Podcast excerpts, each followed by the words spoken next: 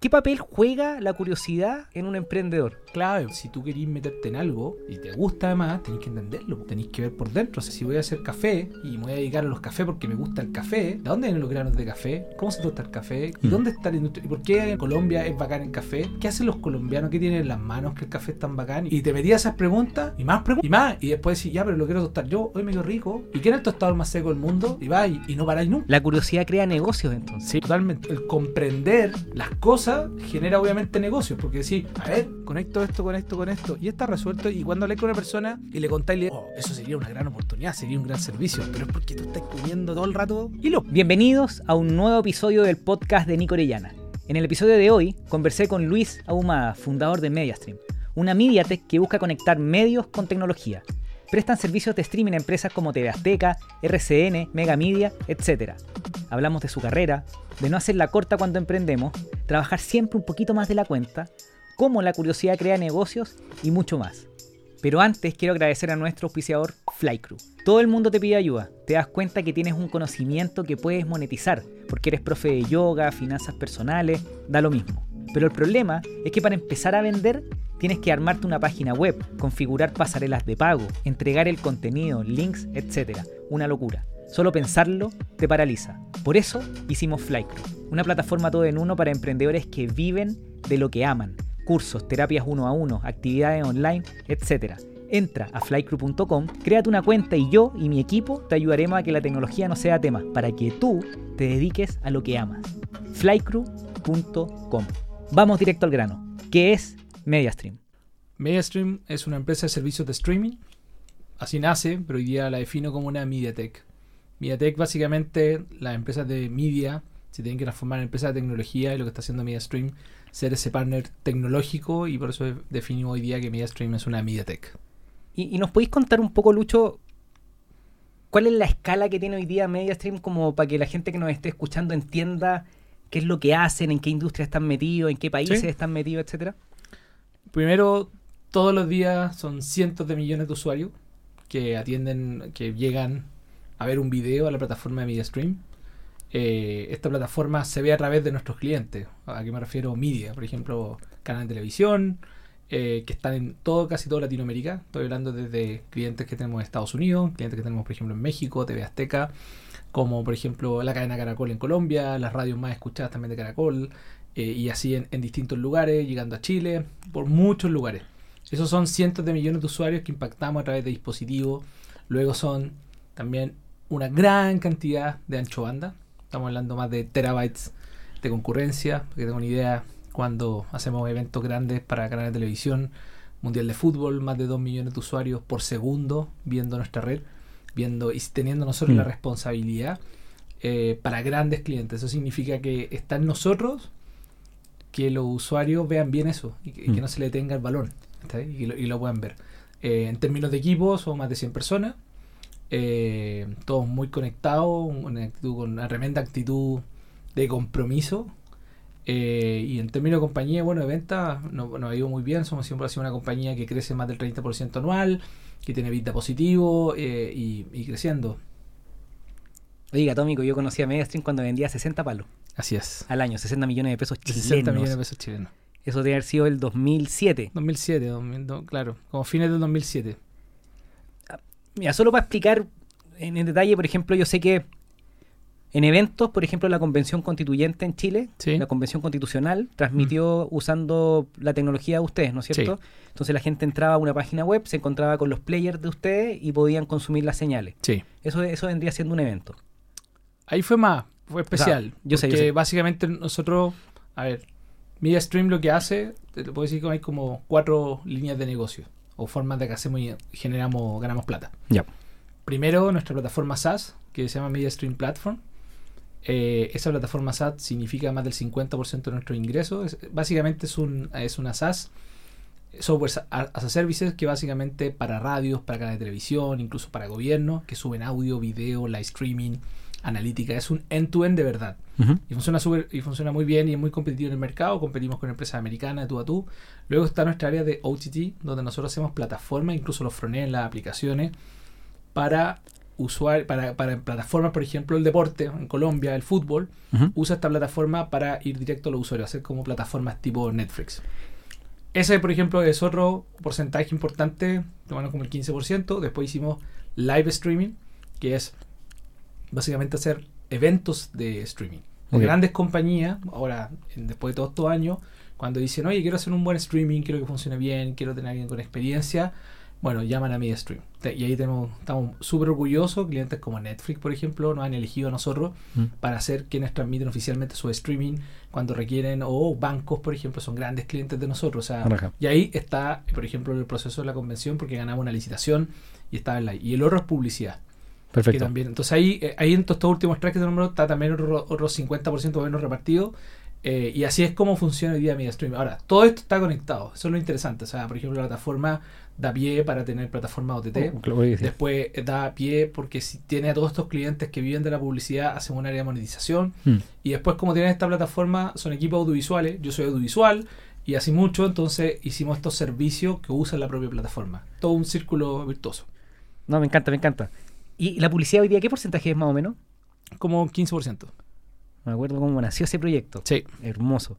De hecho, ese proyecto nace eh, porque, de hecho, nace porque tú cuando hablas con un cliente, de, tú le vendes tecnología o les traes como un servicio, hay un tema que hay que uno tiene que aprender para qué. O sea, no, no tiene que ser, oye, qué lindo y qué, qué increíble esta calidad. O, Mm.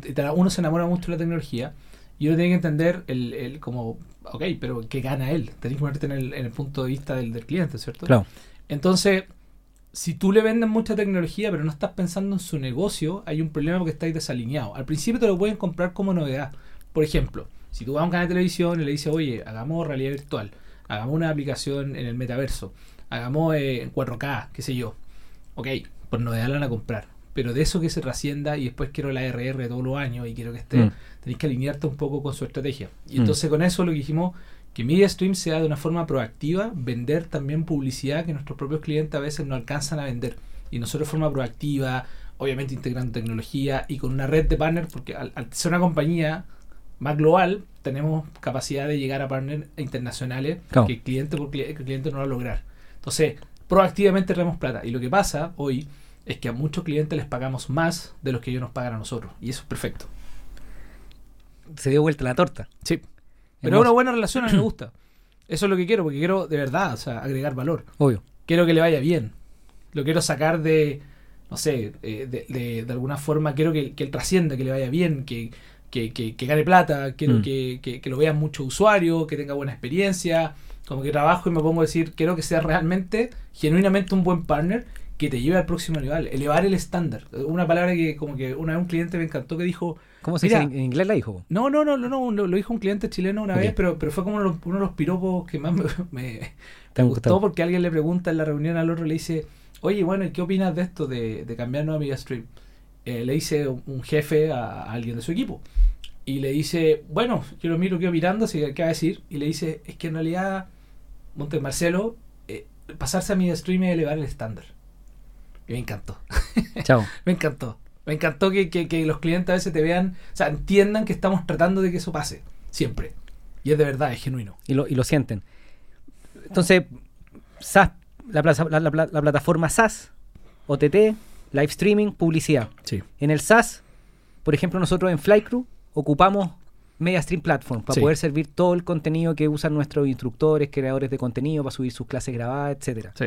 Yo sé que también Platzi ocupa Platform Sí. para poder transmitir y, y poder Es otra cuenta más. todos Exacto. sus cursos, todo lo que hace Platzi a nivel mundial lo hace con MediaStream, ¿no es Sí. cierto? Después, en OTT, el, el ejemplo más poderoso es Winsport, que es el fútbol colombiano, ¿no es cierto? Sí, es uno de los grandes que tenemos. Uno entra a winsport.com y eso, todo el backend, toda la infraestructura atrás de eso es MediaStream. 100%. Sí. Después tenemos live streaming, que me contaba ahí el ejemplo de la, de la convención, Sí. y después publicidad. Sí. Ok, me imagino que entendieron los chicos que nos están escuchando. Espero. Es bonito el negocio, weón. O sea, es un negocio como todos los negocios cuando uno mira de afuera, ¿no? Que, que son como Obvio, atractivos. obvio. Y que lindo tu negocio. Y un- to- todos los negocios tienen sus cosas Es como el pasto verde del vecino. Obvio, pastor del vecino. A ver, creo que lo que lo que lo que a mí me parece interesante y, de- de- y se empieza a ser como medio único. Que a veces típico que otras compañías, a veces uno ya empieza a conocer a, los, a compañías del sector, me toca Claro. con gringos, te preguntan, oye, ¿y ustedes en qué están? ¿Y qué es Media Stream? Y bla, bla, bla, Mm. porque cuando los negocios trascienden pasa eso, te dan más bola. Claro que sí. El hecho de Latinoamérica, de uno tener que hacer a veces como end-to-end y estar en la cobertura total, igual te empieza a generar una, una, una categoría interesante porque en Latinoamérica Mm. nos da el mercado, por lo menos en esta industria, y en otras también, de decir yo soy especialista, no sé, en el mejor player de streaming del mundo, Claro. de Latinoamérica, porque no hay industria. Entonces tenés que- el tipo no solo requiere el player, requiere la CDN, requiere todos los aspectos y tenéis que hacerlo bien interesante y y hacer las piezas que agreguen valor. Entonces Mm. al final del día lo que fuimos armando con esto es como esto al final va conversando y es un- realmente una propuesta de valor, un- una suite completa, en tu end, de, de verdad. Y eso te hace interesante y te hace una ventaja competitiva eh, a veces frente a los competidores. Eso es curioso porque, claro, el, el modelo americano, cuando uno desarrolla una empresa de tecnología, normalmente como hay un tamaño de mercado Claro. enorme, los gringos se pueden especializar muchísimo en el, en el player. Sí. Pero tú en Latinoamérica dijiste, no, yo no me voy a especializar porque el mercado es muy chico y voy a atender a mis clientes en tu end. O sea, mira, yo fue naturalmente, no, no, no fui ningún genio. O sea, esto es una historia muy vieja ya, o sea, mi Sí. stream es larga. Eh, obviamente mi próxima startup la haré, espero más con, con- con esta experiencia y será en menos tiempo. Pero luego iba aprendiendo yo, a ver, lo que lo vi es como la realidad, lo que pasa en la práctica. Un, un cliente a veces te dice, primero funciona, todos sabemos más, cuando fuimos proveedores de algo, funciona, cuesta que cuando hay muchas contrapartes eh, con el cliente. Está el cliente que hace como de PM, o sea, de, Mm. de Project Manager, y trabaja con cuatro proveedores. Anda a ver cómo funciona eso y cómo el pobre tipo sufre, que entre los cuatro conversemos que cada uno al final empieza a cuidar lo que, lo que es de él y al Oye. final algunos, hay buenos proveedores que son como partner y hay otros que dicen esto no es mi responsabilidad y el pobre tipo al medio, si es que no tiene la capacidad total Mm. de, de- de tomar el proyecto con fuerza, se mete en un problema. Entonces, eso, eh, eso fue como ahí, como, como digo, armando como esa, esa, esa diferencia y creí que en Latinoamérica. Ahora, hace muchos años, cuando teníamos nuestra oficina humilde en Mojita, en, en el centro que tú la conociste, Sí, claro. Con las, Eh, con las, con las famosas sillas. exactamente, que todo el mundo me decía porque yo no, no compraba sillas caras y hay todo un mito, eh, después hablaremos de eso. El, me acuerdo que una vez, una vez me visitó un gringo, o sea, fueron dos gringos, eh, bien grosos, que, que querían conocerme porque los conocí en, o sea, había uno de ellos, de la empresa los conocí en New York, y nos visitaron para, para nada, visita de negocio, y le tocó con Media Stream conmigo, y yo iba, quería ser partner de ellos, hicimos muy buena onda, estuvimos todo el día juntos. Y yo le hice una presentación de lo que en ese momento era Media Stream. Mm. Y ahí ya le hablaba del end-to-end y que yo creía que esta visión de estar en todas las partes era importante por estos temas de los proyectos. Y le dije, no como en Estados Unidos que uno se dedica a esto y puede Mm. hacerlo. Y el tipo me dice, eh, Luis, eso, eso es lo que, lo que tú crees que es de- especial de Latinoamérica, es una realidad, una real igual necesidad en Estados Unidos. Y de hecho, y el tipo, eh, después me dijo, él era el, fue el primer gerente de operaciones de Akamai. Mm. Akamai era una empresa pública, la Sí. primera en CDN, líder mundial, y el tipo lo tenía súper claro. Y él me decía, este es el problema que pasa cuando hay muchas partes. Y me dijo, esa visión también aplica ya. Ojo. Y ahora, está- ahora está ahí en Miami, podría intentarlo. Y lo, y lo estamos haciendo y está funcionando. ¿cachai? O sea, lo descubro todo el día. Porque me encuentro con clientes Mm. hace muchos años, no sé, 12 años atrás, por ejemplo, los canales de televisión tenían muy buenos, tenían buenos equipos, eh, tecnología, a veces hacían su propio streaming, habían buenos equipos, de, digo, eh, tipo, no sé, ingenieros de sistemas, developers, todo lo demás, que igual metían un poco más las manos y estaban y hacían sus propias cosas. Entonces eso igual les permitía creatividad. Pero pasó el tiempo y el mundo se fue simplificando y se quedaron, algunos talentos también los fueron perdiendo, algunos ganan y todo lo demás. Mm. Entonces hoy ya tienen ya como la necesidad de, oye, necesito un panel realmente que me vea todo, porque, la- porque es como una industria compleja como cualquier industria, o sea, tienes que abordar demasiados temas y querer hacerlo uno Mm. solo, la el nivel de inversión que le tienen que meter y estar en poco tiempo es alto. Sí, claro. Ni, ni, ni no sé, ni Disney, cuando hizo Disney Plus, ellos no es que dijeron, bueno, vamos a ir a buscar un montón de developers, ingenieros, CTO y vamos a armar un gran equipo. Los tipos fueron y le hicieron corta Sí. fueron y compran, no sé, Bamtech Media. Primero le pusieron un billón y después la compraron dos billones más, tres billones. Y dijeron, esta es la compañía y ahora todos ustedes se dedican a hacer a Disney Plus. Claro. Lo necesitaban ellos le- mismos. le hicieron corta. Bueno, es que te, te acordáis, HBO Max funciona bien. Sí. pero HBO Go, que fue la primera plataforma que tuvieron, que Sí. tenían de streaming, eh, se les fue al carajo cuando hicieron las premiers de... Game of Thrones. De ¿te Game of? Thrones. Esas fueron las, más, las caídas más grandes. Y ahí yo creo que HBO dijo, oye, y probablemente hicieron un camino parecido, ¿no es cierto? Pero, eh, para el que nos pueda estar escuchando, Billions, New York, bueno, yo me pregunto cómo, cómo pasa del, del, del Lucho que estudió comunicación audiovisual en el UNIAC, el 2004 probablemente, No, antes, bueno, 98. ¿El Estaba 98? estudiando, Sí. y que, me imagino, en ese tiempo te imaginabas que iba a estar hablando de Billions y de competidores globales y de competir en Estados Unidos.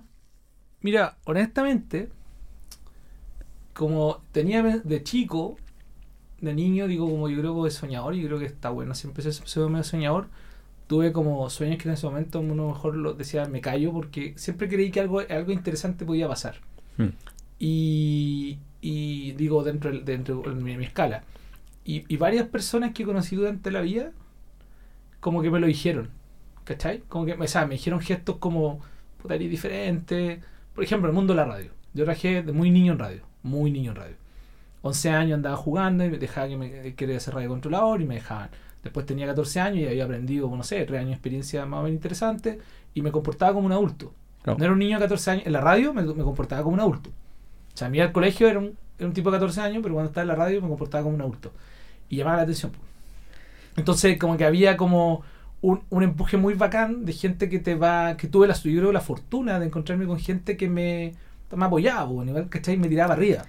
Y eso igual por dentro tenía, como dije, "Ta, puede ser que un día pase, y como yo creo que lo deseé, ¿cachai? Terminó sucediendo que me fui acomodando a ese tipo de personas, fui, fui a- ayudando a la suerte, ¿cachai? Total. Es que es curioso, por ejemplo, yo, yo tengo, estoy llegando a los 40, tú tenés poquito más de 40. 43, sí. Eh, claro, a los 40 años tú escucháis a alguien y escucháis experiencia. Mm. Ok, el gallo avanzó rápido, aprendió harto, ¿no es cierto? Pero con 14 años, ¿de dónde sacaste esa perso? O, o cuál es tu teoría sobre cómo un niño de 14 años se ve como un adulto trabajando o apasionado por lo que hace? No sé, man. yo creo que tiene que ver porque, Oh. porque me gustaba, ¿cachai? Pero- me gustaba, me, me gustaba, lo pasaba bien. Eh, de hecho, eh, a ver, es, es bien rara mi personalidad cuando era niño, porque eh, mis viejos primero pensaban, yo creo que mi hermano, que, que, que- que iba a pasar conmigo, porque al final yo, yo era súper desordenado, realmente era, no era un buen alumno, ¿cachai? No revío, pero sí, no, no me interesaba el colegio, no tenía interés en el colegio. Eh, sí, obviamente, y llegaba tarde, y si podía llegar tarde todos los días, podía llegar tarde, no me Mm. importaba mucho, era bien descarado. Eh, pero sí le ponía atención a los profes que me gustaban. ¿Cachai? O sea, lo que me gustaba, lo hacía. Y lo hacía bacán. O sea, le ponía onda, pero lo que, lo que era el, el deber de cumplir del colegio, no lo pescaba. Entonces, obviamente, acá lo que pasó con la radio, o que pasó con la música, que es lo que me, yo creo que me enganchó en toda esta Mm. onda, es que me gustó, pues. Es que Y me capturó. gustó, me capturó la atención y profundicé, profundicé y pregunté y pregunté, experimenté, experimenté y fui dándole con todo y lo pasaba bien, pues, ¿cachai? Yo, yo, no sé, controlaba en la, en la radio, que controlar qué significa en ese tiempo era canción por canción colocándola, colocando la publicidad y lo encontraba muy divertido, ¿cachai? Lo encontraba muy entretenido ser, no solo por, técnicamente lo que significa y entender los flujos, ¿cachai? Claro. sino que ser el tipo que ese día toma la decisión de cuál es la canción que se toca en este rato. Porque es el, el- también el, el, los choros. Tú, tú, por ejemplo, en la radio, es muy divertido. Yo fui DJ de radio, muy- de, o sea, DJ también de fiesta, muy niño. Y hay, una, hay una cuestión muy bacán, que, que los DJs lo saben, eh, que tú tenéis que ir colocando canciones para que la gente salga a bailar, pues. Claro. Y tenéis que, no podéis llegar y tirar los hits cuando la gente está llegando. Eh, eh, Es todo un matiz, ¿cachai? Por supuesto. con el relleno, empezáis a cachar la onda, empezáis a mirar cómo la gente mueve las patitas, ¿cachai? Y de repente, ah, juegas que metan como- la vista, pa, le tiráis un hit y empezáis. Y juegas a como con los, con los. BPM, como con los Claro, por minuto y vais exacto, subiendo. y vais metiéndole la onda, y después si queréis mandarlo a relajar un poquito, lo así descansar, y de nuevo venís con todo, ¿cachai? Entonces en la radio también es un poco lo mismo. Por ejemplo, ¿Y, se- y será que, ¿Y será que tú, como erais DJ de niño, veíais lo que podíais generar en la gente y tú lo veíais quizás en la radio como una forma de hacerlo a mayor escala? No sé si con el, con el. eh, No, no creo que. No por un tema de comportamiento de las personas ni ese nivel Ya, como de. de- ya. de- Quería descartar de, eso. de movimiento de, de- de social y no, no, no. Es simplemente una cuestión que choro, es divertido. Ok. Es entretenido de, de, de, de- de poder hacerlo. eh, muy otro bonito, ¿cachai? Cuando te metí en la onda del sonido y entendí lo que podía hacer. Porque lo, lo choro del sonido, que, que uno. Saquémonos el video. Ejemplo, este podcast, por ejemplo, y lo colocáis sin ver el video y estáis escuchando, encontráis, te empezáis a olvidar del sonido, del, del- de la imagen. Es como toda una atmósfera, ¿cachai? Según la onda que le vais colocando. Entonces, en la radio era lo mismo. Por ejemplo, un día de atardecer, ¿cachai? Eh, el día, tú, no me acuerdo, yo controlaba una radio y tú miráis una ventana y veías como el sol se estaba cayendo. Ok. Y era un momento ideal para una canción en particular.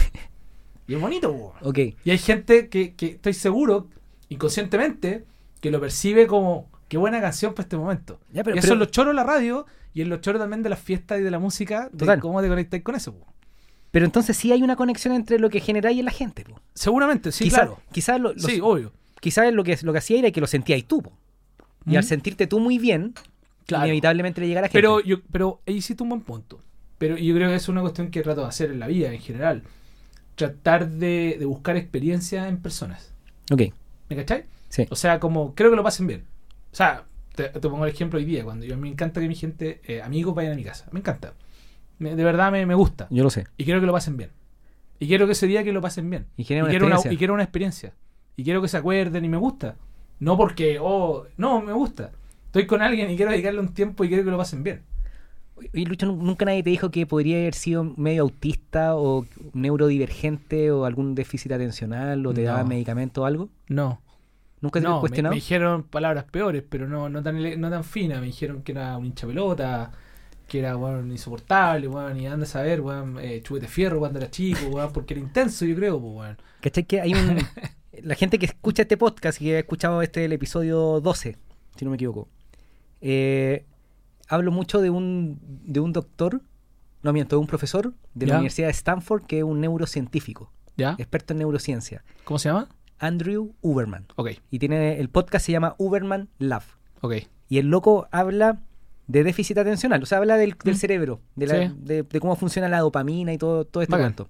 Entonces, dice que el, el- el ADHD, que Ya. es el déficit atencional con desorden, desorden, disor- de- desorden hiperactivo, entonces, la dopamina es súper importante para poder concentrarnos. Entonces, un cabro con déficit atencional no inyecta dopamina en el cerebro cuando hay algo que no le interesa. Entonces, es lo que dicen, anda, anda en cualquier lado. Anda Mm. arriba de la mesa, Mm. desordenado, Mm. porque en realidad no logra concentrarse. ¿Sí?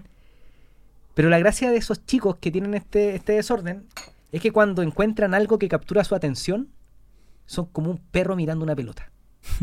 Entonces, es, es un superpoder. Claro.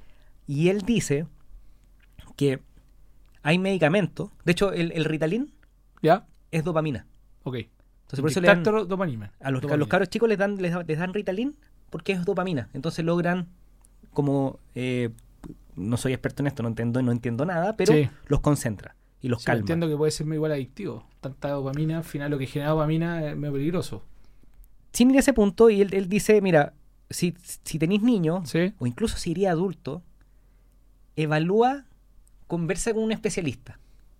Porque hay gente, niños y adultos, que con pequeñas dosis de, de- de algún medicamento ¿Ya? que ayude a, a esta, a este desorden, es que consigáis como que te multiplicáis por 100. Y Yo creo en eso. Entonces imagínate que el Lucho Humada, con 43 años, Sí. encuentra un medicamento que le ayude con su déficit atencional y le ayude a concentrarse y que te multiplique. Si tú te das cuenta, todos nuestros amigos son iguales. Podemos conversar, tener siete conversaciones en paralelo. Mm. ¿Te has dado cuenta? Sí. Que puedo estar conversando de mi señora, de la empresa, Sí. y como que saltamos de un punto a otro Y hablamos de un API, de OpenAI, y, ChatGPT. y nadie se enoja, sino no. que, ay, lo dejamos como... Ya, Sí. eh, eh, somos, tenemos déficit atencional. pues. Sí, obvio. Eh, yo lo estoy estudiando porque creo que podría usarse a nuestro favor. Es que hay, es que en general la neurociencia es bacán. Pues, tuve, preguntarle el de Stanford. El año pasado tuve la fortuna de ir a un programa en Stanford, de esos ejecutivos de una semana. Pituquito. Muy bacán, muy bacán, por la red Endeavor. Y, y me tocó un, un tipo, un grosso, un Baba, Baba Chip se llama el profe. Eh, y el tipo E nos habló de en, en- dos, como cuatro horas más o menos sobre neurociencia y cómo hackear, y, o sea, en el sentido de comprender lo importante que es la dopamina, el cortisol, todos estos elementos que, que están Mm. jugando en tu cerebro y cómo de alguna forma, entendiéndolo y comprendiéndolo, podéis sacarle partido al día, bueno, a todo. Bueno, eh, o sea, no, no solo no es un tema de creer, es lógico, y lo practico, estoy No, tratando no, de no. practicarlo. Hoy día la neurociencia está, hay mucha, mucha eh, estudio atrás. Sí. No, no, no estamos hablando de algo No, espiritual. no, no, obvio. Por ejemplo, empecé, venía hace rato, yo los últimos 18 meses, te diría, o 24 meses, tuve periodos de estrés grosso en términos no solo de la, de, de la pega, sino que decisiones que tuve que tomar y en un proceso que estaba metido. Me veo como que me deprimía, andaba ansioso, bueno, no sé qué me pasaba. Te costaba concentrarte, No, quizás terrible, terrible. sentías que no avanzaba y que estabas No, ter- pegado. terrible y como, como un nivel de presión y un nivel de, de cantidad de información en tu cabeza que te, te- te mata, porque es 360 desde el día a día. Desde, no, entonces empecé no sé, a caminar, mucho en la mañana. Mucho en la mañana. De hecho, mi, mi señora fue como yo creo la primera impulsadora que me decía ese, oye, me veía mal y me decía, sacamos a caminar. Y, y bastaba caminar dos cuadras, ojo, y ya como que te empezás a relajar y la conexión con el sol. Después fui a donde había tipo de neurociencia y te hablaba de lo importante que el sol, te habla, o, por supuesto, de cómo el caminar man, te genera todas estas cosas en temas cerebrales. Y lo veo, ¿cachai? Lo empiezo a practicar. El tema de dormir bien, súper importante. Por ejemplo, eh, eh, me pasaba, me acuerdo, yo creía, o sea, yo creo bueno, pero algo, algo pasa químicamente. Las veces que a veces andaba como hiperventilado, pero así como que me sentía que, y creo que andaba medio clever, así como que, que todo estaba funcionando y, y esos días que andáis como a mil por hora y que todo te está funcionando. Sí, Cuando decís lo que decís tú Sí, recién, como la, la concentración. en foco. Pero eso a veces en también, si miro para atrás, claro, tenía que ver cómo sentirte muy cómodo donde estáis, con la gente que estáis, y también de repente a veces me pasaba con el efecto de a veces dormir lo justo, sin desconcentrarte, y entrar pero de lleno con un foco, y bueno, el, día era increíble Mm. de sentir, este fue un tremendo día, bueno. ¿Cachai? Y yo creo que, no sé, como entre, entre una conexión, no sé, como diga, un estado químico que está pasando por dentro de uno, que, que fluye increíble. Ahora, a veces digo, me encantaría y, y lo trato de buscar. Trato de buscar ese momento porque así fluye. La concentración y todo. Hay que aprender de eso. El siempre. Andrew Uberman, Uberman Lab, se los recomiendo y te lo recomiendo mucho porque Sí. habla justamente de lo que estamos conversando, pero no profundicemos en eso porque no somos expertos. Y No. hay un tema que también me gusta mucho, que solo lo voy a mencionar para la gente que nos escuche, que es el, todas estas cuestiones los griegos hace millones de años ya lo hacían. Sí. ¿cachai? La, la conexión con la naturaleza, esto de lo- los japoneses le llamaban Shinryoku, Sí. si no me equivoco.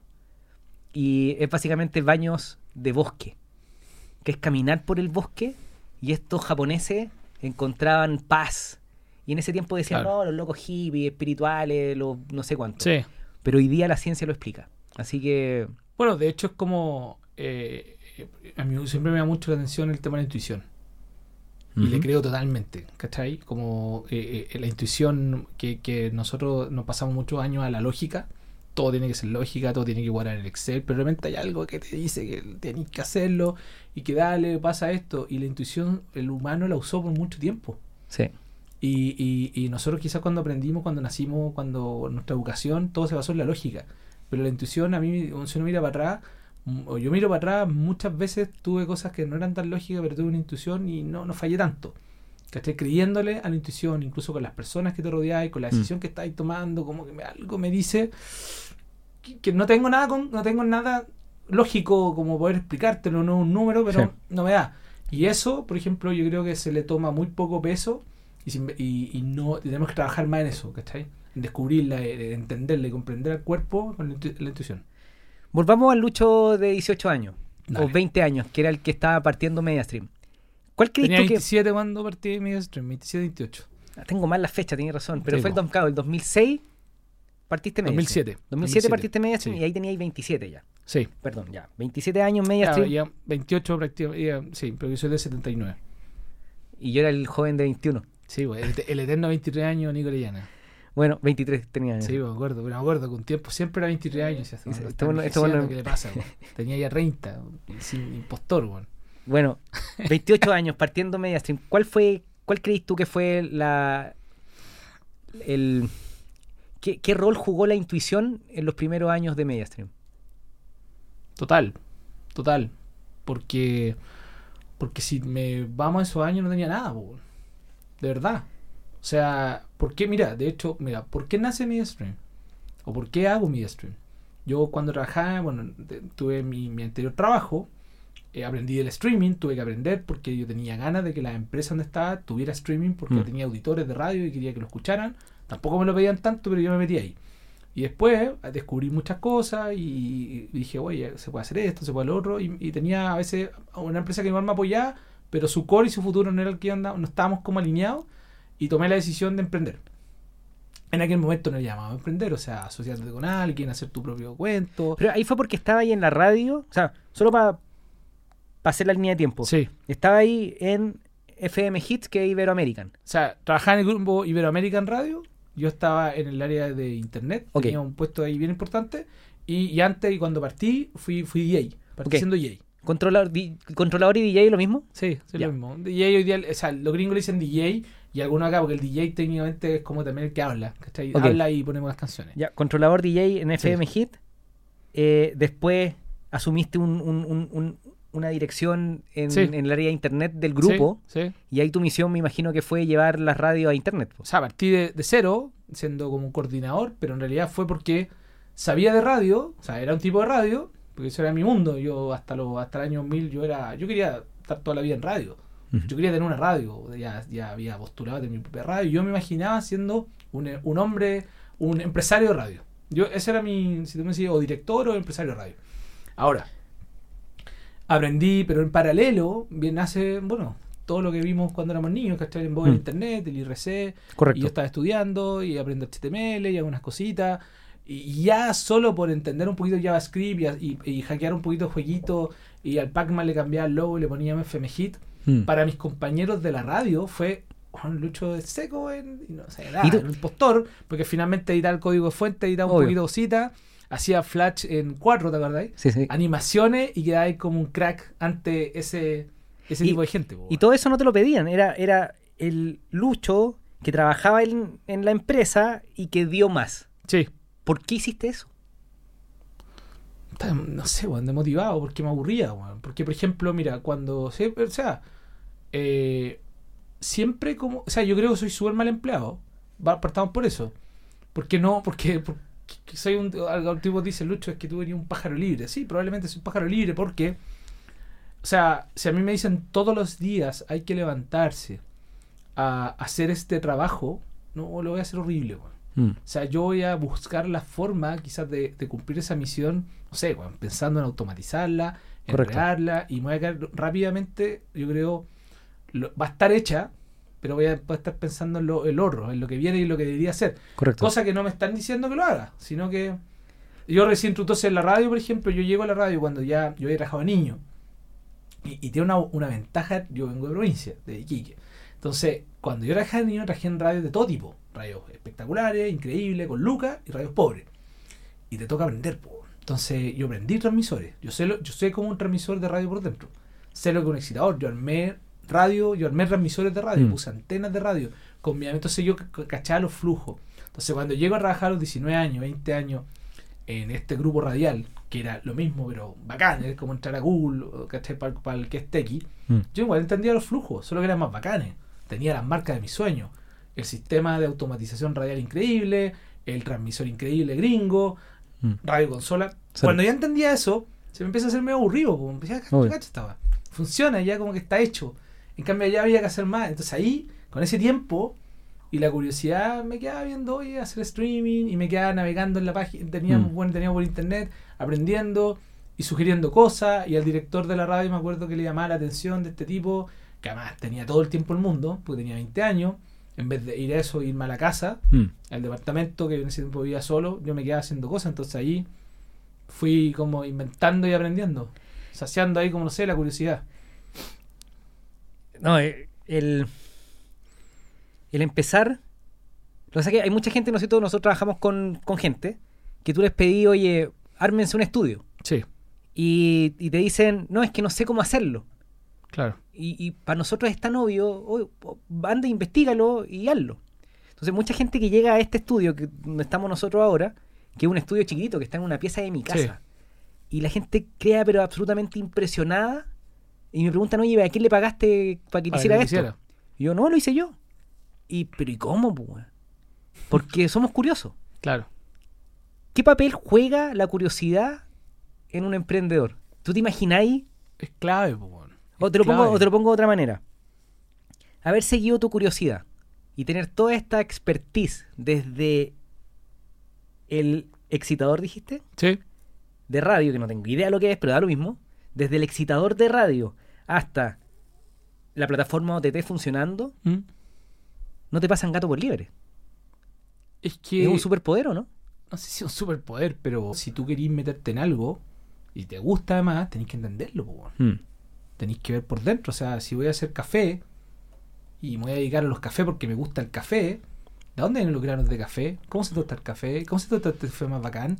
¿Y Mm. dónde está la industria? ¿Y por qué, no sé, po, en Colombia es bacán el café? ¿Qué hacen los colombianos? ¿Qué tienen en las manos que el café es tan bacán? Y quiero vender, pues, y, y te metía esas preguntas y más preguntas, pues. Y más, y después decís, ya, pero lo quiero tostar yo, hoy me quedo rico. ¿Y quién es el tostador más seco del mundo? Y va, y, y- y no paráis nunca, pues. Y en esto es lo mismo. Entonces, te metís como, por ejemplo, mucha gente me dice, ya, pero la radio, oh, la radio con el streaming tiene todo que ver. Obvio. ¿Por qué? Porque en la radio, cuando estuve en el mundo RF, ¿cachai? El mundo de radiofrecuencia, frecuencia. ¿cachai? Tú prendías un transmisor y, y, y es, es aire, ¿cierto? ¿Vale? La luz. Sí. Entonces te, te escuchan rolada y es un tema de distancia y te, y te escuchan en receptores. Cuando nace el cuando, cuando lo veis por internet, es lo mismo, solo que obviamente va por la red de internet, pero te amplifica el mundo decir, oye, pero lo que acabo de hacer se puede escuchar, no sé, en Japón, Correcto. sí, se puede escuchar en Estados Unidos. Bueno, increíble. Solo que claro, dependía, acá no hay RF, Mm. acá hay ancho de banda. ¿Y qué es el ancho de banda? Correcto. ¿Y cuánto ancho de banda hay que tener? Entonces, ¿y qué? ¿Y cuánto ancho de banda? No tengo tanto, no sé, 64 kbps. ¿Y qué significa eso? Y si mando un audio en 8 kbps, significa que 64 cuánto puedo colocar. Ya, Total. te metí, te metí, te metí, te metí. Bueno, la forma que yo razono, yo creo, para todo. Todo trato de aprenderlo. Todo, todo, todo trato de dominar. O sea, solo sin dar la lata. Eh, todo el mundo se No, ríe no. porque le cuento. En la pandemia, una de mis terapias fue aprender a mantener piscina. ¿Por qué? Porque me justo compré una casa que me, me cambio en plena pandemia y no tenía piscinero. Que sí, porque una piscina es grande y hay que mantenerla y se pone verde. Claro. Y hay un montón de agua que ¿qué hago con esta agua? Obvio. Y no estaba funcionando. Entonces tengo que entender ahí, acá hay, un, hay, un, hay, hay una bomba que nunca en mi vida me he metido y hay PVC, nunca había tocado el PVC, nunca había trabajado con el PVC. No. Y después entendí que cómo era el cloro y entonces después empecé a googlear que en realidad una de las formas bacanes de manejar las piscinas eh, eh, es con sal. Porque le tiráis la sal, y porque la sal contiene cloro, entonces hay un, todo un proceso eléctrico, ¿cachai? Mm. que te saca de la sal, te saca la- la- la- el cloro y empezáis a entender weón, cómo fluye todo y, weón, y me metí, me obsesioné y, y todos mis amigos se ríen cuando me decían puta la casa, puta la piscina rica y como digo, yo puedo hablar mucho rato de piscina o sea, podría montar una empresa de piscina en el futuro porque ya caché las falencias de la industria de las piscinas. La curiosidad crea negocios entonces. sí, po, totalmente, sí, claro. El, el, el saber, po, el conocimiento. Mira el que conocimiento, el, el comprender las cosas genera obviamente negocios, porque decir, a ver, conecto esto con esto con esto, y está resuelto, y, y- y cuando hablé con una persona y le contáis, le decía, oh, eso sería una gran oportunidad, sería un gran servicio, pero es porque tú estás uniendo todo el rato y los pugan. tu curiosidad genera un negocio que es MediaStream. Sí. ¿Qué- ¿En qué momento creís tú que encontraste como esos dos puntos? Ok, mi curiosidad, eh, tengo un conocimiento grande de, de lo que, de lo que estoy haciendo. Sí. ¿En qué minuto te diste cuenta que era un negocio? Antes de formar la empresa, porque el- cuando trabajaba en, cuando era empleado, empecé a cachar, a mí siempre me llamaban la atención las historias empresariales, siempre. Ok, Me gusta el mundo de la empresa, mi viejo fue empresario, es empresario, entonces me gusta, me llama la atención.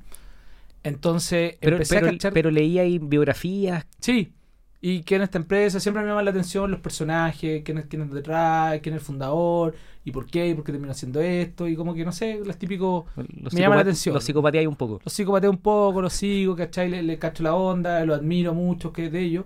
Entonces, cuando empecé a cachar que yo monté servidor de streaming, ¿qué significa? Desde el fierro Mm. hasta instalar el sistema operativo, instalar el software, pero después empecé a cachar leyendo en internet, oye, existe una empresa que se dedica a esto. ¿Y qué hace? En realidad no, te hace un player, te hace la monetización, te hace, eh, tiene una API en ese aquel momento, no sé, integraciones, oh, ¿y qué clientes tiene? Ta, ta, ta, ta. Estaba en la industria, pues. Obvio. Esto ya no es solo el servidor de streaming, no es solo dos cositas. Acá hay, acá hay un TAM, ¿cachai? Y- la típica que uno aprende, el Sí. tamaño de la oportunidad. Total Addressable Market. eh, claro, y, y- y si tú vas y le agregáis valor y le pones todo un cuento, te das cuenta que alguien está dispuesto a, a pagar por eso. Entonces, obviamente, Mm. ahí, ahí antes ya me di cuenta que había una oportunidad. Ahora, no Pero- sabía un montón de otras cosas. Pero pe- pensaba, ¿te acordáis pensando así a, lo- a los 28 cuando partiste? sí, sí, o sea, ¿Te preguntaste insisto, aquí hay un en mercado? aquel, en aquel sí, o sea, no lo, no lo, no lo decía en esas palabras, eh, porque obviamente Sí. Fui aprendiendo, todo lo iba aprendiendo en el tiempo. ¿cachai? En aquel momento, bueno, obviamente, sabía otras cosas y sabía menos. Tenía desconfianza de mí también. No sabía si, si yo. O sea, el, No, tú sabes, los, los emprendedores, o muchos, eh, sufrimos el síndrome del impostor. Entonces, obviamente, Mm. el síndrome del impostor hasta el día de hoy lo tengo siempre. Siempre Siempre me acompaña, ¿cachai? Y creo que está a veces medio bien porque, eh, como que eso, como que te, te hace tu, tu diligence interno Exacto. de, de controlarte. Pero de alguna forma, claro, yo iba viendo, pero igual iba agachando como creerte un poco más, no sé, por las primeras veces antes de tener la empresa, antes de, sí, no tenía ni un peso, Mm. literal. Yo llamaba y le escribía a los gringos eh, de las empresas que yo me gustaban, como Orban, por ejemplo, una empresa de procesadores de audio increíble, y les escribía porque ellos estaban trabajando en un códec nuevo de audio, y yo les decía, así con actitud empre- empresarial, oye, soy tal empresa, estoy formándome, estoy armando esto, y quiero implementarlo acá en Chile, y los tipos, oh, como que les cachaba yo creo el mail serio, y me lo daban en serio, po, y me mandaban, oye, acá tenía un trial, fírmalo, partnership, pruébalo. Entonces ya iba con la actitud como, ¿cachai? Así Como de, no de, no, no una actitud enana, po, de, de- poco cuento, ¿cachai? Como igual me creía un poco el, el cuentito y iba cachando que había algo ahí. ¿Tú- ¿Todavía tenéis la representación de Elemental? O sea, Elemental hoy día es una compañía de Amazon Web Services, pero Ah. tengo muy buena relación con todo ello. Perfecto. La curiosidad armó el negocio. Sí. Después encontraste clientes. ¿Te acuerdas cuál fue el primer cliente que te compró algo? ¿Y qué fue? O sea, el que considero mi primer cliente eh, fue la radio La Play FM, en- hablando de personas, fue Alejandro Parada, un gran amigo, que era- es compañero, y Gabriel Polgati. Nombro los dos porque, porque fue así. El, yo hice el MVP, que hoy día le llaman MVP. O sea, ¿qué hice? Una demo del producto que quería hacer. Que era un player, un montón de cuentos y lo, lo programé en PHP bien ordinario. ¿Ya? Pero eran buenas ideas, se veía bien. O sea, miré cosas que habían en el, en exterior, las radios o las cosas referentes que uno ve, Ujú. y lo armé yo y, y les mostraba y, y- y traté, sobre todo a Gabriel, que era el director, que era un, ex- un ex jefe mío, lo llamé, lo llamé, lo llamé, no me dio bola nunca, hablaba con su secretario, su secretaria así, decía, pobrecito este niño, Eh, hasta que, eh, me acuerdo por Messenger, MSN, le digo a Alejandro Pará, al vaquero, le digo, oye, mira, esto es lo que hice, lo que estoy haciendo, ¿Qué, qué- cómo lo veis? Y me dice, está increíble, le gustó, y le mandé una, una URL. Y eso hizo que él justo me dijo, me voy a juntar con Gabriel ahora, que era mi jefe. ¿Me, me dejáis mostrarlo? Obvio, dale, lo ando tratando de ubicar hace como tres meses, le digo. Y lo ve y me dice, Lucho, reunión mañana. Así, literal, reunión mañana. Llego allá, con, no los veía hace rato. Ahí me dice, oye, sorry que no te di bola. Y la secretaria me saluda, Mm. oh, usted es el que llama. Y ahí, ahí partió mi primer cliente porque me dijeron, justo andaban buscando cosas así y no sabía que las tenía ahí. Y aquí hay algo que yo conozco muy bien de MediaStream, que es una atención a la felicidad y a la experiencia de los clientes que yo creo que aprendí de ustedes. Y digo ustedes porque tenía un equipo de gente. Sí. Por supuesto que de ti, pero MediaStream era la atención al detalle, la atención a que todo saliera perfecto, a que nadie, a nada puede fallar. ¿Tú crees que es, es un sello? Eh, ¿Es algo que sí o sí va a mostrar si el emprendimiento va a ser exitoso o no? ¿Que el cliente esté feliz, que estemos enfocados en el éxito de los clientes? Mira, trato siempre, y es un tema de actitud, yo creo que ya tenemos la cultura del equipo, de que, de que los, los clientes estén felices. Digo trato porque uno hace todos los esfuerzos y de repente las cosas no te funcionan. Pero lo que es clave es que, y, y que a veces nos olvidamos, algunos se olvidan, que yo he notado que algunos se olvidan, es dar la cara, es Mm. explicar. es el estar ahí, es el explicar si algo no resultó bien y tener esa actitud de, ok, resultó mal, lo Mm. asumo, disculpa, sorry, estoy acá. Siempre responder y al otro día arreglar el problema Total. y arreglar el problema y reportar y reportar hasta que te den la oportunidad de decir, bacán, porque al final del día las empresas B2B, que, que en este caso, son relaciones de confianza, entonces Tú no te puedes olvidar cuando un tipo te da la mano o, te- Mm. o alguien te dice, puede con ustedes. Nosotros tenemos, o sea, hoy día tengo mucha historia de, no sé, una empresa, MediaStream reemplaza a cuatro empresas americanas. Es una tremenda responsabilidad. Claro. Y empresas americanas que están en la bolsa. O sea, tú no puedes decir, para, yo soy mejor que esas cuatro empresas americanas. No, por supuesto que no, porque obviamente ellos son increíbles, son más grandes, todo lo que sea. Pero la conjunción de esos cuatro andaba mal y yo lo puedo hacer mejor. Y resulté que me llevé el paquete completo, pero no me olvido del tipo que tomó el compromiso conmigo, porque yo, yo eso no me olvido, ¿cachai? Como que no, Que, que le que no llaman, me olvido con quién hice el compromiso. que le llaman champion, ¿o no? Puede ser, no sé, pero no me olvido porque yo sé que el tipo tiene un jefe. Exacto. Y sé, y sé lo que, las consecuencias, y sé la consecuencia además si no tenés actitud en la empresa, porque el mundo es muy chico, y, y no, y no lo hacía solo por eso, es que es que es lógico. po. Total. Si yo, yo te tomé un compromiso contigo, ¿cómo no te voy a contestar el teléfono? po? Es que no es tan lógico, weón. No es tan lógico. Pero- Hay emprendedores que la embarran Obvio, en sí, ese mucho tipo de lo visto, y me eh, sorprende. Yo eh, digo, "Weón, pero ¿qué les pasa? porque yo siempre digo que si eres emprendedor, los clientes no buscan que tu servicio sea perfecto, sino que dis respuestas Sí. muy rápidas. Sí, ¿No es cierto? cual. Así es. Que es lo que tú llamaste dar la cara. Sí, Nosotros, yo recuerdo que una vez me mandé una gran escoba en un evento que, que lo hice hasta un reel del, del- del problema que tuvimos.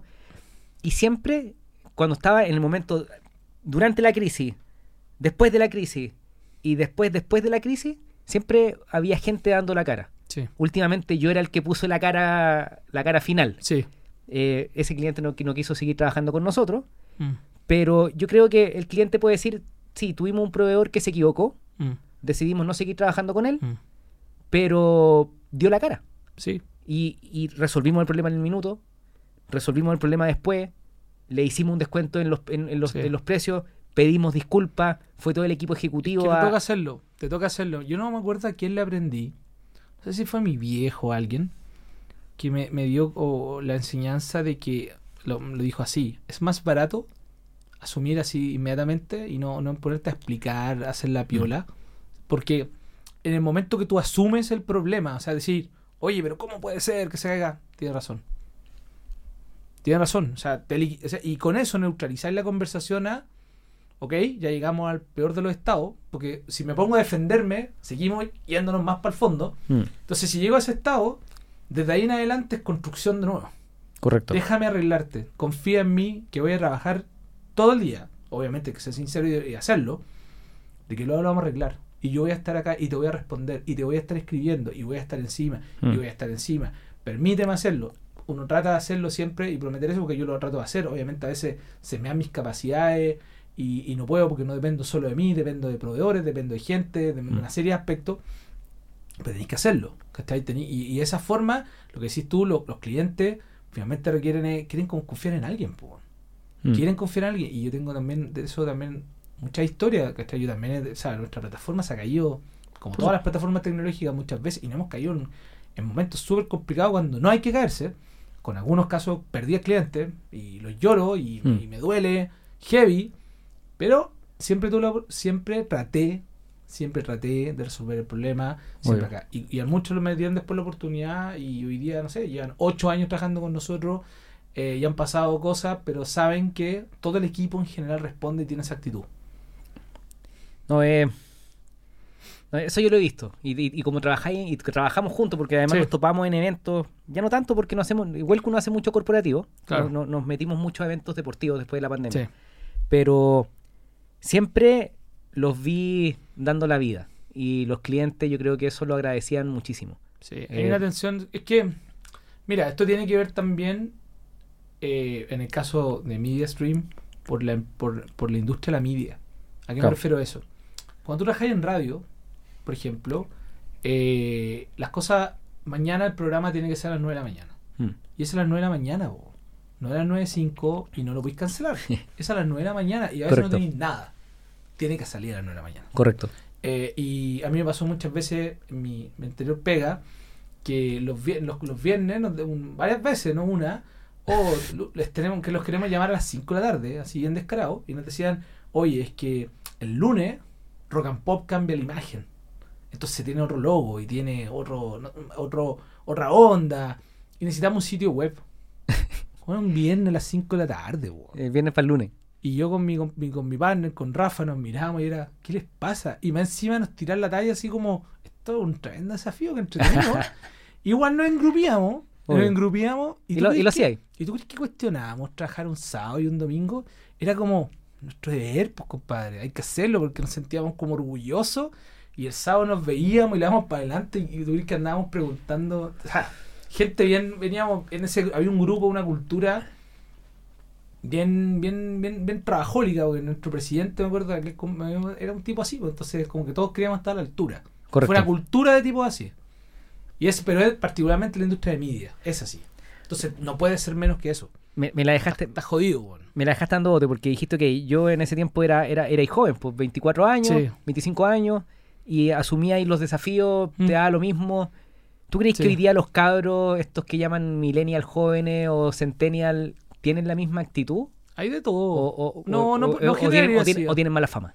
No, no, no, no, no, gener- no generalizaría porque en mi, en mi generación también tenía compañeros que lo hacían corto. Ok, Y, y que son los primeros que me lo he encontrado años después y se lamentan eh, las típicas cosas que a ellos no les fue bien, por bueno, puras Y- y- Pero, pero, y también conozco mi equipo, tengo, hay cabros de 20, de, de 25 años que tienen una tremenda actitud, que Ok. parecen viejos chicos, entonces, no sé si es general, ¿cachai? No, es como se ve, porque te, te insisto, yo cuando era pendejo y tenía 22 años, veía, o 24, veía nuevos periodistas típicos, porque Mm. los periodistas como Mm. no sé por qué, el- cuando tú en radio, el controlador era el más penca, o sea, estaba el junior y el controlador, no, no nos miraban bien, no éramos los más taquillas. ok.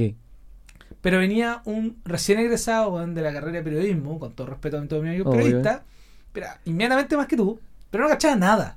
O sea, no sabía ni, ni, ni, ni la posición del micrófono. weón. Claro, Y tenía que, y la primera parada de carro era con esos, era con esos personajes. Claro. Que más encima la hacían corta, que llegaban cinco minutos antes del programa, no cachando nada, no sabían ni hablar weón, en el Claro. micrófono, y teníais que no. entonces ya, y, y eran, y eran los primeros que siempre tenían una actividad y nunca eran capaces de, ¿sabéis que me voy a quedar hoy día dos horas más aprendiéndolo para ser mejor para mañana salir la raja al aire? po, weón?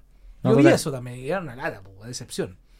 como emprendedores, dar un poquito más, o cuando estáis trabajando en una empresa, dar un poquito más, ¿tú creís que paga siempre o a veces no?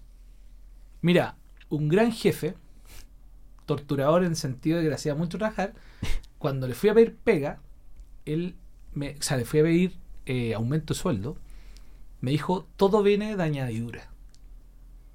O sea, Expláyate. todo, todo, todo sucede después porque estáis agregando algo, está, está sucediendo algo, ¿cachai? O porque estáis haciendo ese extra. Entonces, todo lo que de repente a uno le dice, oye, ¿por qué me ha ido bien? ¿Y por qué he tenido suerte? Porque la suerte hay que ayudarla, porque hay hecho algo, po, porque estáis, estáis- estáis empujando un poquito eh, quizá el promedio. total. Viene de, viene de se va dando, ¿cachai? Total. A mí me gusta mucho eso porque lo que tú decías, ahí, sí, lo que pasa es que a veces generalizamos, pues. Los millennials tienen mala fama o los centennials tienen mala fama porque yo creo que hay mucha gente que generaliza. Quizás porque meten más ruido, porque, eh, no sé, la ley de 40 horas, que quieren trabajar menos. Claro. Pero yo creo que efecti- yo trabajo con muchos de ellos que son emprendedores que se sacan la mugre y que le dan la quinta, la- la- no sé, la quinta vu- vuelta a todo y sacan adelante sus proyectos y o gente que trabaja en empresas que realmente dan mucho más de lo que les piden. Sí. Entonces, yo le llamo a eso hacerte valioso en sea lo que sea que hagáis. Porque si tú te haces valioso, te empiezan a llamar Sí. te suben el sueldo. O cuando vaya a golpear la puerta a pedir que te suban el sueldo es, chuta, tú llegaste de operador, o sea, de, con- de controlador de DJ y hoy día está ahí, eh, las señales online las subiste tú, ¿sí? Claro. ¿Y cuánto ganáis? Tanto. ¿Y cuánto queréis ganar? Tanto. Toma. Es que eh, tiene que ver con algo que, o la forma que, que- que lo veo que le dicen algunos, eh, con la agregación de valor. Ok. ¿Cachai? O sea, Agregar valor. agregar valor. ¿A qué? Eh, yo la verdad mandé, por ejemplo, al principio de este año le mandé a mi equipo, eh, nunca, eh, la primera vez que lo hago, pero le mandé una carta como de 10 hojas. A todo. Bien latero. Sí, creo que lo Le leí. había que leerla. Sí. Y la mandé en Slack y en el canal general decía, esto es la primera vez que lo hago, acá está lo que va a pasar este año y lo que queremos que suceda. Escrito en 10 hojas, no PowerPoint, 10 hojas que había que leérsela, bien latero, pero pues, fue bueno el ejercicio y una de las cosas que yo creo, y le, le he dicho a varios porque me han, me han preguntado, oye, me gustó lo que dijiste, Mm. porque, porque es difícil cuando una empresa ya primero no estáis con ellos y no te conocen. Hay muchos que no me conocen, que, que- que me ven en Slack, que soy un Sí, claro. hincha por todos lados, que estoy ahí, pero no me conocen. Entonces, que te lean y que te comprendan. La única forma, yo creo que transmitir, expláyate, expláyate, profundiza, profundiza, ¿cachai? Y una de Total. las cosas que más repetí fue la agregación de valor, porque, por ejemplo, les le puse que obviamente era un especial énfasis en el cuidado de la gente, que es súper importante el equipo, pero lo importante para que, ti, para que tú te des cuenta de que está todo bien y que va a estar todo bien contigo es cuál es el valor que estás agregando a la compañía. Mm. Y eso significa, cuando mañana vayamos a hacer un review de ti, oye, no sé, por lo típico, que era aumento de lucas. Ya, pero bacán. Podemos. ¿Pero qué hay hecho? ¿No solo mi pega? Está bien, ok. Total. Eso puede ser una forma. Yo no, yo no. Pero, no, pero es que hice esto, la compañía hoy día gana más plata por esto, Sí. mejoré esta área de servicio, mejoré esto, bacán. No te, no te quiero que estés siempre en mi equipo, po, Obvio. Porque está agregando valor, ¿cachai? Y, y miro lo mismo hacia mis clientes, quiero agregarle valor todo el rato a mis clientes. Yo encuentro que es atómico. Eh, el, el hacerte valioso, agregar valor, viene por añadiduría. Sí, po. Las Todo- cosas buenas vienen de añadidura, ¿cachai? Total. Yo creo que si, si hoy día trabajáis en una empresa y agregáis valor, es inevitable que las cosas buenas pasen. Sí. Y, y no solo eso, sino que podría haber hasta un negocio atrás de ese valor que agregaste. po. Sí, y además porque hay gente observando. Mira, algo, por ejemplo, en mi caso. eh, mucha gente de repente dicen que no, que todas estas cosas injustas y todo lo demás, que sin duda hay, hay mucha injusticia en el mundo, Total. pero en el mundo profesional yo tengo muchas palabras de agradecimiento a muchas personas que algo vieron, Sí, claro. algo destaqué, al- algo, algo cacharon. Ex jefes que han sido tremendamente generosos en momentos clave. Que yo Mm. digo, o sea, si yo tuviera que hacer un mapita, digo, mira que clave lo que pasó acá, porque si uno era- ese día no he tenido esa actitud, no hago esto, no pasa esto, no sucede lo otro, ¿cachai? Y vais, vais tejiendo como casi como si fuera una estrategia. La gente ve esos detalles, y la gente no olvida y la gente ayuda. Hay gente generosa, bueno, increíble, de Mm. verdad. El mundo está lleno de gente increíble y generosa. Eh, tengo jefes generosos, clave, clave, weón. Gente, me acuerdo, mira, todo un, un- un- ejemplo de gente generosa que digo, ¿por qué lo hicieron? En un momento. Yo cuando estaba, mi señora estaba esperando a mi primer hijo, mi señora estuvo seis meses pasando lo horrible. Niña, éramos niños, Sí, yo esclavo de la pega, poniéndole bueno, y ella estuvo seis meses prácticamente en cama porque en cualquier momento nosotros podíamos perder a nuestro hijo. ¿Cachai? Entonces eh, ella se fue a, a la casa de sus papás para que la cuidaran y yo no podía estar con ella. Y, y era bien latero porque tampoco tenía las condiciones económicas. Y un día un jefe de la nada, de la nada, me llama y me dice, Lucho, ¿cómo estás? Bien, ven a mi oficina. Ok, dime. Oye, ¿cómo está la familia? ¿Cómo está todo? No, bien, ahí mi señora, esto y la cuestión. Ok, ¿por qué no te hay el fin de semana a verla, po? Yo le dije, tú estás loco, po. ¿cómo cómo ir al fin de semana a Iquique? Y Juan va y me dice, no, pero no estás entendiendo. Le dije, no, pero no puedo. ¿Por qué? No, no pero me dijo, no te preocupes. El, bueno, Jimena, sácale a Lucho un pasaje, eh, coordínale todo porque tiene que ir a Iquique la va. Chao, padre, al- te lo juro. Un gesto que no, yo me emociono Sí, con esas cuestiones. Obvio. Porque el tipo me justo en un momento medio clave emocional, pasándola mal, que me veía trabajando, no sé, algo vio, que me ayudó, que fue generoso, y me atendió y dio todo y me llamó, no sé, la, la, la secretaria del presidente de la empresa, a darme todas esas facilidades increíbles y así otros muchos gestos que he visto de mucha gente Fue- increíble, weón. ¿Fue ese mismo jefe que te ayudó a comprar la primera casa? Que, dice Sí. la- que, que, aprobó un préstamo de la empresa. ¿Para Bueno, qué? estaba en la misma empresa y fue uno de los que me dio consejo, sí. no. ¿Me Eh, cachai o no? Entonces algo ven, ¿Y por qué? algo ven, algo ven las personas, y yo creo que, o sea, es cuando lo típico, cuando en los emprendedores, po. Tú, tú, tú me enseñaste mucho eso de que uno tiene que, si un emprendedor te escribe, eh, obviamente acepta un café, no cuesta nada, y yo lo hice muchas veces, Hablé- Sí. he hablado con grandes emprendedores, Sí. tú una vez me, me presentaste a Wences Casares, Sí. ¿cierto? Me mandaste un, me dijiste, y me dijiste, bueno, porque yo quería justo conversar una cosa que tenía que hablar con un tipo como a ese nivel. Con Wences, yo creo que Wences ya no, se- ya no se acuerda de mí. No, pero- de ninguno de los dos, pues, bueno, obviamente. Pero, pero tú me decís, oye, pero escribámosle a Wences, pues. Y yo, bueno, ya, pues. Y tenía la misma verso yo en ese tiempo. Sí, pues, y voy, le mandaste una intro y Wences, bueno, a los dos días escribe y responde. Y a los tres días yo estaba hablando con él por teléfono. Y vos me dijo, ¿cómo estás? Y viene tú, oye, Wences, mira, no nos conocemos, un gusto, bla, bla, bla. Te tengo unas preguntas que yo creo que tú soy un tipo que me las podría responder. Y le hice como tres preguntas. Y un madre me la respondió, la raja, ¡pum! me explotó la cabeza de las cosas que quería Obvio. y de las intuiciones que yo tenía y que me las confirmó y bacán. Entonces, ¿por qué pasa eso? no sé, po, porque otros quizás Mm. ven que hay otros en la misma sintonía y nos ayudamos, hay una red de ayuda que en ese tiempo, además en Chile y en el, el- el emprendimiento es bonita porque existe. Total, Cuando vemos a alguien que le está poniendo onda y pasión, eso paga. Paga, weón. Entonces, claro. Yo, yo bueno, ha- hablamos de Wences Casares. Wences Casares, para alguien que nos escucha, es un tipo increíble. Eh, no sé si todavía está sentado en el directorio de PayPal, pero estuvo sentado en el directorio de PayPal. Y tiene una empresa que se llama Chapo, que es el custodio de bitcoins más, más grande del mundo. Wow. Eh, o sea, él es el que cuida los bitcoins Sí. de mucha gente. Eh, Brillante. Es brillante. eh, eh, bueno, adelantado a, todo, ahora- weón, un tipo que la ve, weón. antes era muy ordenadito, ahora anda con una barba gigante. Sí, a lo, a lo, a lo Jack, Jack Dorsey. Jack Dorsey. Sí. Lucho, vamos Seco. terminando. Eh, ¿Ya pasó una hora?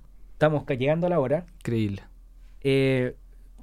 Qu- quiero que este podcast después podamos hacer otra conversa en seis meses más y, y- y- y hablamos de otro tema. Pero me gustaría cerrar con, con lo que tú mencionaste, que es, tiene que ver esto como de cuando uno hace bien las cosas, el mundo como que paga de vuelta. Sí. Mi pregunta es, no es media obvia, pero ¿qué recomendación le darías tú a un emprendedor que está empezando, a un creador de contenidos, por ejemplo, a un emprendedor de, de- de negocios por internet? ¿Qué acto de, de buena fe puede hacer para que el mundo le pague de vuelta? Bueno, creo que cumplir los compromisos que se estén que se está dando a sí mismo, ¿cachai? Y contra el otro. Cumplir con los compromisos, creo que es lo, es lo, es lo clave. Si te comprometiste con alguien, cúmplelo. Eh, sé sincero, weón. La sinceridad es importante, weón. Aunque, aunque a veces cuesta y uno trata de, de- de maquillarla, ser sincero Claro. se paga. ¿Cachai? Eh, ser gente, weón. Ser persona, ¿cachai? Entender, tener empatía. Todo ese tipo de cosas que de repente como que me preocupa mucho cuando hay como hackeo. Como que eso siempre termina mal, ¿sabes? Siempre termina mal. Siempre todas esas historias medio maravillosas de hackeando o de, son individuos que quedan medio solos, Mm. eh, frustrados. Entonces eso, eso no, Y se nota no mucho. sé, se nota, eh, eh, es evidente, ¿cachai? La va a pasar mal en algún, en algún momento. Eres realmente un impostor, pues, weón. El real, Es real impostor, pues, el real Que hay impostor. también, pues. Yo, yo estoy de acuerdo, yo creo que efectivamente hay que, hay que y hay- tú dijiste, dijiste- lo dijiste brevemente, pero lo voy a reforzar. Dijiste cumplirse a uno mismo. Sí, claro.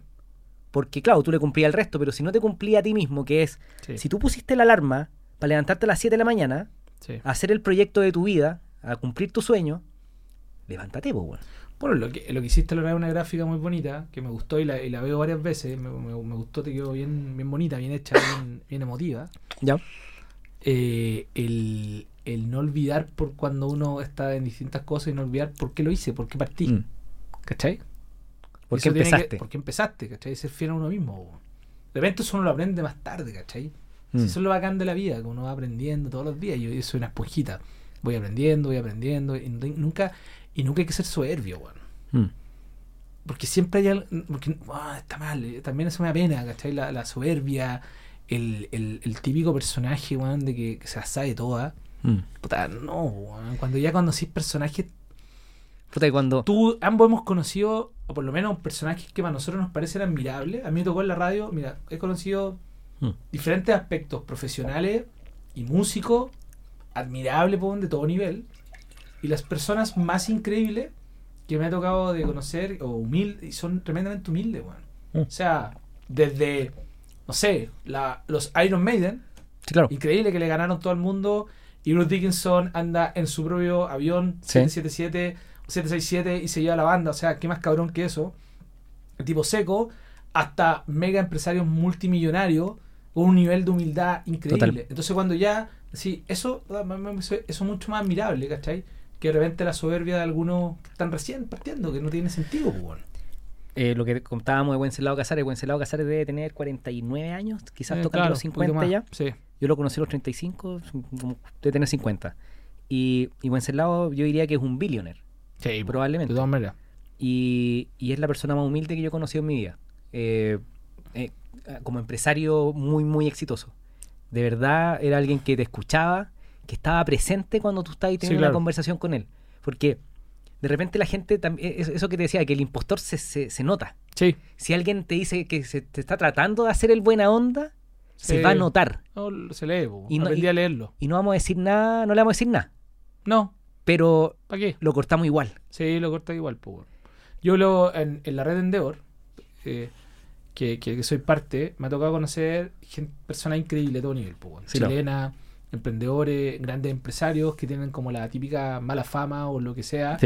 No, no. Y, y son personas. Es como los centennials y los millennials que tienen mala fama. Increíbles, ¿cachai? Y gente eh, que tiene también billonarios importantes y, el, y, y, y lo más admirable, te digo, insisto, es el nivel de humildad. Ahora, yo creo que también es lo que pasa con todo, es según también con quien están. Yo, yo creo que los tipos también tienen un carácter, si sabes qué, no te- a vos no te pesco, porque ya te lee, Sí, lo he el visto. tipo, el tipo sabe leer con quién está. Entonces, quizá Total. ve un reflejo, ve una Total. persona, quiere aprender. Total. Tengo muchas historias de gente así que, que, Juan, que se abrieron como un nivel de decir, ¿qué onda esto? ¿Qué onda? ¿Por qué? ¿Cómo- ¿Por qué fue así él conmigo, Juan? Quizás yo a- vuelvo a, a Wences como un ejemplo de un Sí. empresario bacán, humilde. Pero quizás también fue una actitud con la que llegué yo. Probablemente, Quiz- obvio. quizás llegué, llegué O sea, algo se piola, acuerda, Juan. Y llegué, la- la- me refiero a las primeras veces que me junté con Claro. él. Yo me junté con él a los 21 a pedirle que me ayudara como casi como un guía espiritual y él me dijo, Nico, vente a mi oficina, tomemos un café y conversemos. Sí. Eh, yo le, y con esto termino, le daría el consejo a los, a los cabros chicos, gente de 20, 25 años que está empezando, que tengan ojo con eso, que sean humildes, Sí. que lleguen a aprender, porque vamos a decir, oye cabros chicos, no sabéis nada, te falta mucho por aprender, Sí, y hay que tener cuidado con los atajos. no hacer la corta. No, no podía hacer la corta. No podía hacer la corta. O sea, obviamente todos admiramos a, a la historia de, de- de- de tipos que partieron muy jóvenes, que hicieron grandes cosas, pero no la podía hacer corta. Hay, hay, hay cosas que son que uno aprende cuando crece. Que son propias de la vida. Total. Mira, para aprender, para no hacerla corta, eh, yo por lo menos me sirvió a mí, siempre es bueno relacionarse con gente adulta. Mm, ¿A qué me refiero a gente adulta? Tu abuelo, tu tío, ¿sí? alguien que haya hecho, alguien que haya hecho, que, que haya vivido, que haya hecho, y Mm. conversale tu problema. Tengo este problema y quiero hacer esto. Y, y fíjate la actitud y cómo te responde una persona que ha vivido. Es súper importante, súper importante eso. Hermoso. Porque tenéis que. Si quería un día una persona que tú admires, anda a preguntarle tus problemas. No, no, no veías tanto tus pares, y menos a esa edad, Obvio. que te estáis, que te creéis dueño del mundo, que, que está bien, en la edad que hay que uno también pasa por eso, Mm. pero tenéis que hablar con el que ha vivido. Y, y la vida es así, se repiten, son bueno, es lo mismo de siempre. Yo creo que si un cabro de 23 años, 22 años, 20 años entiende eso, chico, tiene el futuro asegurado. Sí. Y el problema es que hay un montón, o quizás estoy generalizando, pero no, no, yo creo que no estoy equivocado, porque si no todos serían emprendedores capos y estarían todos haciendo, cumpliendo sus sueños. Y yo creo que hay, si hay tantas tasas de problemas de salud mental, por ejemplo, Mm. es porque hay mucha frustración. Y, y se va a ir generando cada vez más, precisamente por esto, por el exitismo, de donde salen estos videos, las redes sociales, que tú vayas a pescar una cuña Exacto. y va a parecer como que yo fuera un crack. Exacto. cuando, y creen que loco, así es, es fácil. Y fue fácil, y no fue fácil. Y, y trabajo de los 11 años y, y he trabajado harto, ¿cachai? Mm. Le- eh, dejé de hacer cosas, yo dejé de carretear, he carreteado por supuesto, pero dejé de ir a veces ir a la fiesta, eh, dejé de estar con mi familia, dejé de ver a mis papás, dejé de hacer muchas cosas por aprender y me costó. Obvio. Y esto no es una historia corta, entonces hay que tener mucho cuidado con los atajos, con creer que es simple, porque el exitismo de toda esta historia dice, no, bacán, yo quiero hacer eso, compro un poco lo- y peor aún, los que creen en cripto, de compro un par de cripto, me hago millonario, y la frustración que va a venir va a ser Obvio. terrible, po. a los 40 años, si no lograste eso que imaginaste que querías hacer un atajo, esa frustración va a ser terrible. po. Si es fácil, no lo hagas. Si tenéis 20 años, trabaja como que si el mundo se fuera a acabar. Sé curioso. Si algo te apasiona, sigue la idea. Claro. Sigo Mucho. Muchas gracias por estar hoy día conmigo. Gracias, Nico. Adiós.